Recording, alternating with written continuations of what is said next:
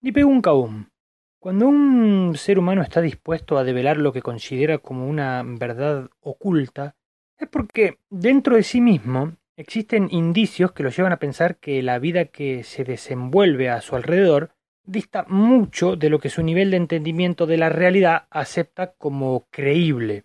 Para llegar a ese nivel de comprensión de la realidad hace falta haberse hecho muchas preguntas en la vida. Por ejemplo, preguntas como ¿cuáles son los lugares geográficos que visito a lo largo de mi vida?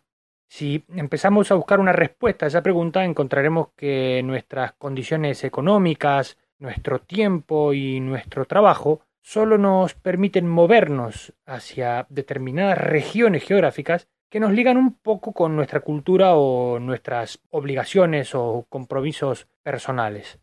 Podríamos, por ejemplo, plantearnos otra pregunta, una como ¿qué sentido y objetividad tiene lo que hacemos cada día en nuestras vidas? Pero claro, el tiempo que nos ocupan nuestras obligaciones y nuestros hobbies mundanos son parte de un operativo muy organizado que controla nuestras horas personales de forma que no podamos desvincularnos nunca de nuestras tareas y de forma que no dispongamos de momentos libres para estar con nosotros mismos. Sin ese tiempo no podemos hacernos preguntas como las de antes.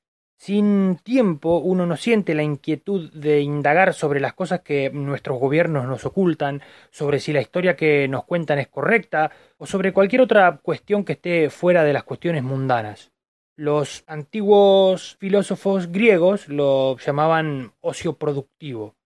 Debería existir un equilibrio entre el tiempo que demandan nuestras responsabilidades y nuestras tareas cotidianas con el tiempo de descanso y recuperación psicofísica.